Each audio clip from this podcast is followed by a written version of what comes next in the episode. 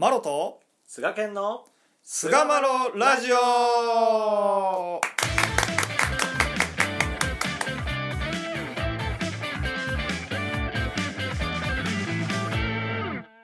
さあ、それでは始まりました。第492回スカマロラジオ。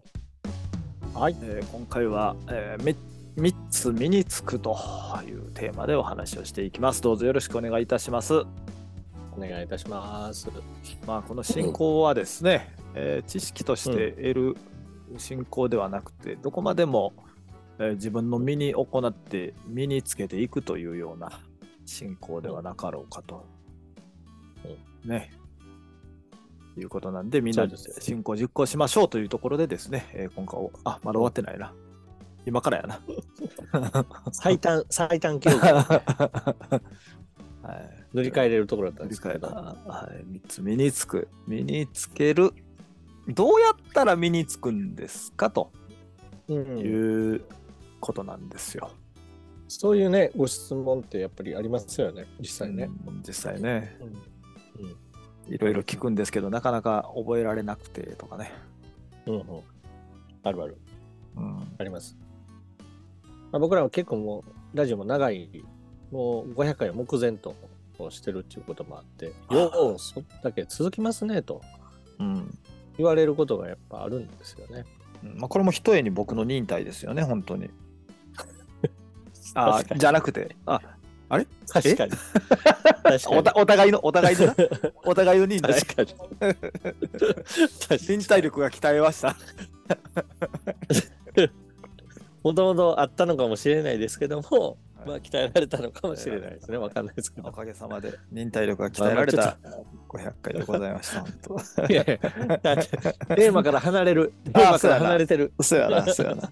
そういう側面もあるけれども、側面もあるけれども、けれども、けれどもやな。やっぱりあの、このね、ラジオの収録そのものが、何かこう、うん、やっぱり神様の話を、まあ、聞くことにもつながってますし、お話しすることにもつながっていて、まあまあ、まあ、そそれがなんかすごごくこう自分の中の定着率っていうのを高めてくれているなっていうふうに感じています。ー、まあそうやね。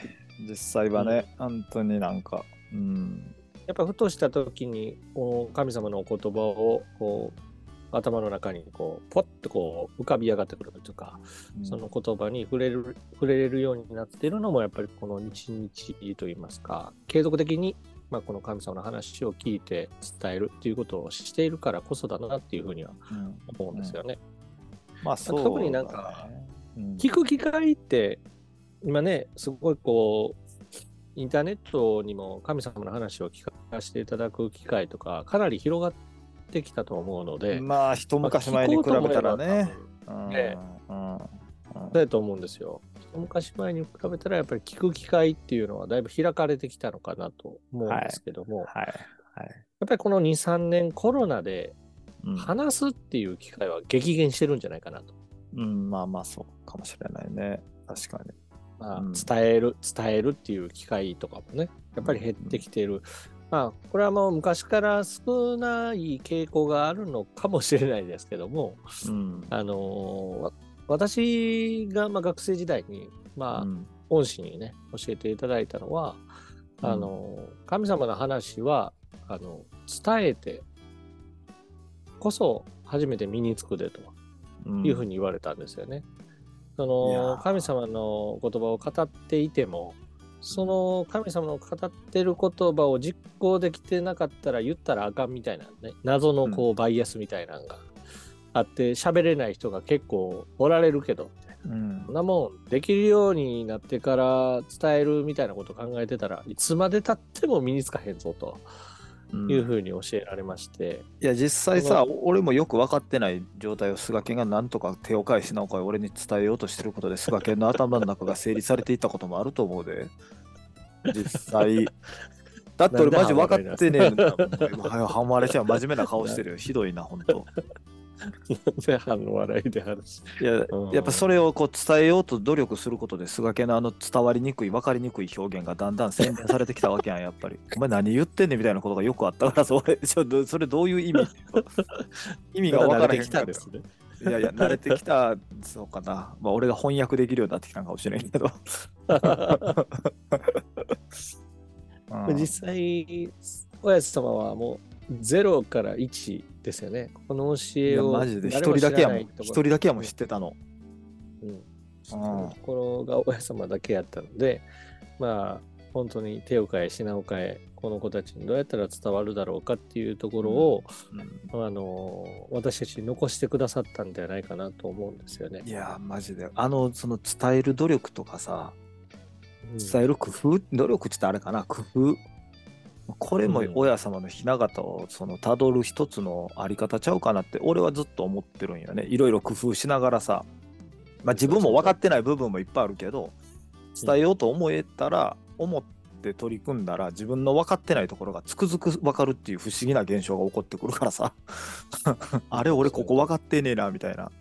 うん。だからその分かってない人より分かってないって言ったらあれやけど後から来る人たちに多少は先行ってるけどでも分かってないみたいな人が伝えるにはどうしたらいいかっていうその工夫というか、うんうんまあ、これを工夫して知恵を絞って考えていろいろ調べてみたいなこう努力というかねなどうやったら伝わるかなっていうところ試行錯誤をしていくところっていうのは俺は雛形をたどってる一つの姿じゃないかっていうふうに思ってんだよね。いや本当そうですね。うん、綾さんもあの文字すら読めない人たちにどう伝えるかっていうことをさ、うんうんうん。で自分が姿を隠した後どういうふうに残るかっていうめちゃくちゃ工夫しながらやってくれてはるから、うん。うん。いや本当その通りだなと思うんですよね。うん。ま読み書きっていうかねその文字を読んだり書いたりっていうことが、まあ、その当時としてはまだなかなか広がってなかったと思うんですよね。はいはいはいはい。その中で、まあ、書いて残すっていうことも親様されますけども、うんあのひらがなを多分に多用されて、うんあのうん。うん多くの人が読みやすいようにっていうご配慮も感じられますし、はいはいはいはい。そもそも字が読めないっていう人のために数え歌の形でイカグラ歌を教えられたというようなことも、まあその一つの工夫と。いやもうマジでそうやと思うで。でまあそもそもそういう予定やったんかもしれんけどちゃんとその地場っていうさ親様もまあ当時おられた時は親様も信仰の対象になったはったかもしれへんけどそうじゃなくて地場という揺るぎない場所をさちゃんと明かされてっていうのもさ、うんうん。うん人だけが対象やったらさその人がいなくなったらもう礼拝することすらかなわなくなるのをさやっぱ場所に神神名をっていうかこうな授けて場所をそこがしかも元始まりにゆかりのあるというかもうまさにその場所であってっていう。でそこで元始まりのねあの働きを手振りに表したお勤めという形で残されてみたいな。うんうん。いやもう見事すぎるやろ。マジで いやほんとすげえなと思うもん俺。なんて見事なシステムを考えたんだろうって。いやまあ考えたわけじゃないやろうけどな。システムでもないねんけど、こういう言い方したら怒られるけど。なんてなんて創意工夫というかさなんて考えられたという。まあ考えたんじゃなくて神直々なんやけどなんてこうやこうなんていうかな人間のことに配慮してくださってこうやってくださってるのかなっていうことをすごい感じるんだよね俺は。そうですね。本当に数、限りない、まあ、50年の中に本当にそういう工夫っていうところがもう本当にたくさんあって、それはまあ私たちが学ばしてもらう一つのあり方っていうか、まあ、ありようなんかなっていうふうに思いますよね。まあでもその根っこはやっぱり親心っていうか、うん本当にこの世界の人間を助けてやりたいっていうその親心から、まあ、そういったあり方に、まあ、発展していったんだろうなっていうふうに思いますよね。ほんでねなんかその、うんうん。うんどうぞあどうぞ。のーはい。これは別にあの雛形のお話ではないんやけど、はいはい。あのー結局さいろんな話聞いて学んだりとか俺らはしていくけどさやっぱ、はいはい。今日のテーマの3つ身につくじゃないけどどうやって身についていくのかっていうことがやっぱすごい大事なことやと思うんですよね進行していくのに。うん。はい。まあ、形式だけを覚えていくのもまあ大事なんですけどもそれとともにやっぱ天の利を身につけていくっていうことがやっぱりすごい大事で、あのっていうので僕はちょっと調べたことがあってあのこれはね、うアメリカの国立訓練研究所があー発表した研究結果なんですけど、まあ、7つのはい。学習方法を出して、うん。どの学習方法が頭に残りやすいのかっていうことをまあ分類しはって研究しはって分類しはってんね。はいで、えーそのうちのお4つは比較的受動的な、あ学習方法で。でより定着するのは、まあ、いわゆるアクティブラーニングというか能動的に学んでいくっていうやり方やっていうことを、あのやっておられて、まあ、これは非常に高野様の雛形とか見ててもまさにこれその通りなのかなっていうのをすごくこう感じたあれなんでちょっと紹介しようかなと思うんですけどラーニングピラミッドっていうのを作ってはるんやけどほうほうほう。7つのうち1つまず一番学習効率が低いというか定着率定着する率が、まあ大体5%ぐらいってそこの研究所で出たのが講義を受けるっていうことだよね。うんうんうん講義を受けるだけやったらあ5%ぐらい学習の定着率が。でまあ、一100言われて、そうそう5残る。残るのが5%ぐらいっていうね。で、読書。次に読書がまあ大体10%ぐらい。まあ、確かにそうだなと。読んだだけやったら、あれ何書いてあったって言ってもあんま残らへんのよね。よっぽど劇的なその、うん、学習っていう点で、まあ小説とかやったら残るけどね、物語なんで。まあまあ、ストーリーなんでね。うん、でも学習していく、何かを学習していくっていうのは、読書をしただけやったら、まあ大体10%ぐらいと。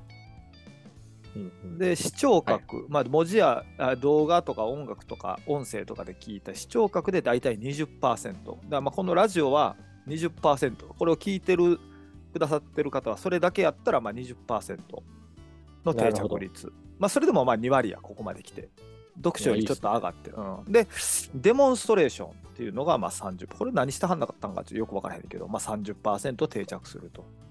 まあなんか、練習みたいな感じですよね。まあそういうことだよね。なんかみうんうん。匂いがけドリルみたいな。まあまあかもしれんね。うんうんうん。まあ、デモンストレーションで3割ぐらい。ここまでが受動的な、まあ、講義5%、読書10%、なるほ視聴覚20%、デモンストレーションで30%どの定着率。で、ここからがアクティブラーニングになってきて、うん。学習定着する50%がグループ討論ってなってんねやんか。まあ、ある意味これってこう断じ合いというか、うん。そのまあ、俺と菅健が常にこれじゃあ今回こういう話しようかとかって断じ合ってんのも、まあ、2人やけど、うんある種グループ討論ちゃうかなと。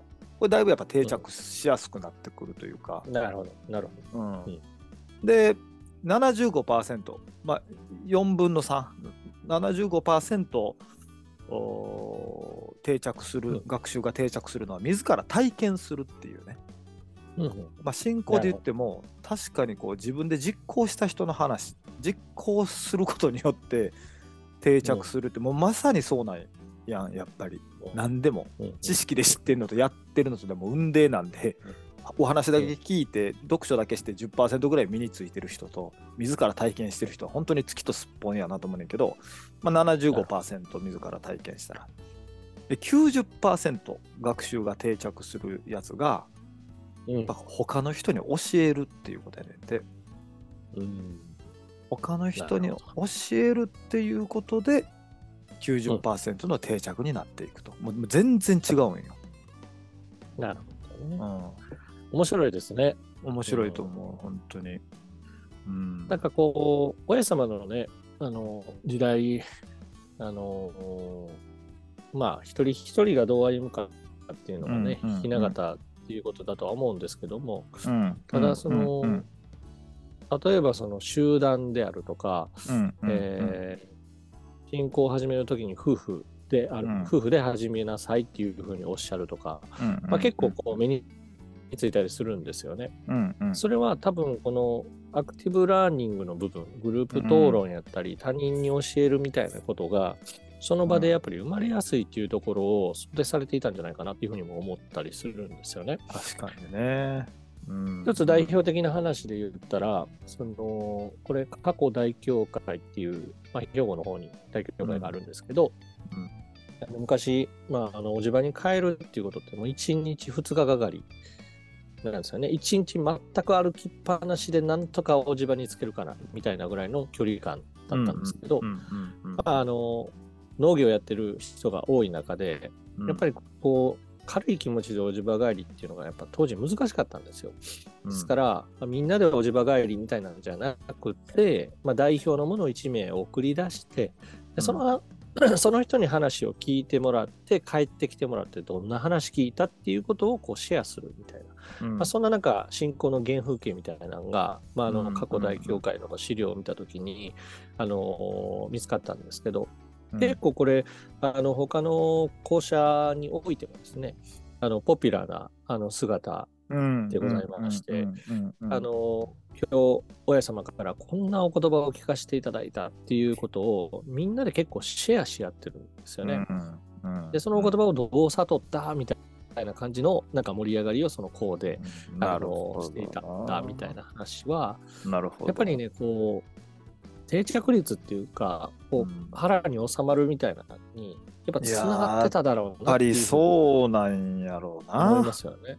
うん。うん。だからその教えをこう学ぶ機会っていうのは、まあ、なんとなくこのインターネットの発達によって、まあ、こでうん。コロナと相まってそういう場が増えてきたりしてるのかなっていうのはなんとなく肌感覚で思うねんけどそれぞれなんか、はいはい。ねはい。やけどもただそこで入って聞いてるだけではそれこそ本当に、あの5%ぐらいしか定着しない可能性もあってそうじゃなくうん。てそれをあの身近な人たちにこう伝える、まあ、天理教の教えはこうだよって説明するというのではなくてうんうん自分がたそれこそ自分が助かった話を人に真剣に話すっていうところが言うたら自ら体験して他の人に教えるっていうところがセットになってるのかなと思った時になるほど健。康を身につけるのはどこまでもやっぱりこう自分が実行して自分の心をこうが信仰でこう正されていって、うんそれを人さんに一生懸命お話しさせてもらうっていうまあこれがやっぱり信仰を身につけていく分かりやすく身につけていく一つのやり方なんじゃないのかなと。どんだけこういろんな本読むとか知識を身につけるのも、まあそれも一つねそういうことも大切かなとも思いつつも信仰が身につく、うんあなるほどこの信仰やなとこの信仰面白いな素晴らしいなと身につけるにはですね自分がうん。本当にまあ何度も言ってますけどね例えば誇りを一生懸命払わしてもうてで助かったその話を人さんにしゃべるっていうところが 75%90% この教えが自分のどう身にこう身についてくるやり方じゃなかろうかというところではいえー第492回3つ身につくを終わりにいたしたいと思います。はい。どうもありがとうございました。ありがとうございました。